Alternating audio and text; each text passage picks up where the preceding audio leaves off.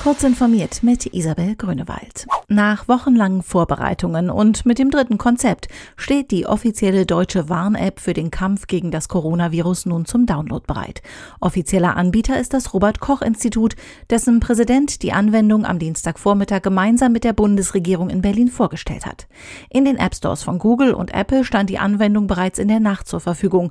Die Nutzung ist für alle Bürger freiwillig. Die App soll das Nachverfolgen von Infektionen erleichtern. Antworten Antworten auf häufig gestellte Fragen zur Corona-Tracing-App finden Sie auf Heise Online. Wie die Lebensmittelversorgung der Zukunft und die technologische Unterstützung landwirtschaftlicher Betriebe aussehen könnte, ist eines der Themen der International Conference on Robotics and Automation. Dort erklärte Cyril Stachnis von der Universität Bonn in seiner Keynote, dass Roboter von dem Zwang befreien könnten, Felder ausschließlich rechteckig zu gestalten und so mehr Vielfalt ermöglichen.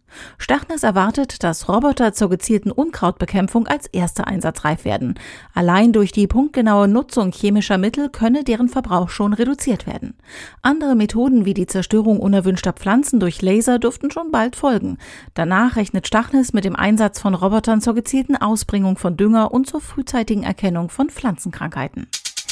Die Deutsche Telekom hat Störungen im eigenen Mobilfunknetz bestätigt. Die Probleme traten in der Nacht zum Dienstag auf und machten sich bei zahlreichen Nutzern in ganz Deutschland und den USA bemerkbar. Laut Nutzerberichten bestehen die Probleme bei der Datennutzung und der Sprachverbindung im Telekom-Netz seit Mitternacht. Das Festnetz war laut Telekom von den Ausfällen nicht betroffen. Entwickler von Mobilspielen können nun auf die Google Maps Plattform zugreifen. Dadurch können Studios Googles Kartendienste in ihre Spiele integrieren. Praktisch ist das vor allem für AR-Spiele im Stil von Pokémon Go, die ihre Spieleinhalte mit realen Orten verknüpfen wollen. Ursprünglich hatte Google die Google Maps Plattform 2018 vorgestellt, allerdings hatten bisher nur wenige Entwicklerstudios einen Zugang. Nun können alle Entwickler, die ein Google Cloud-Projekt erstellen, auf die Schnittstellen zugreifen. Das SDK ist für die Unity Spiele Engine ausgelegt. Diese und weitere aktuelle Nachrichten finden Sie ausführlich auf heise.de.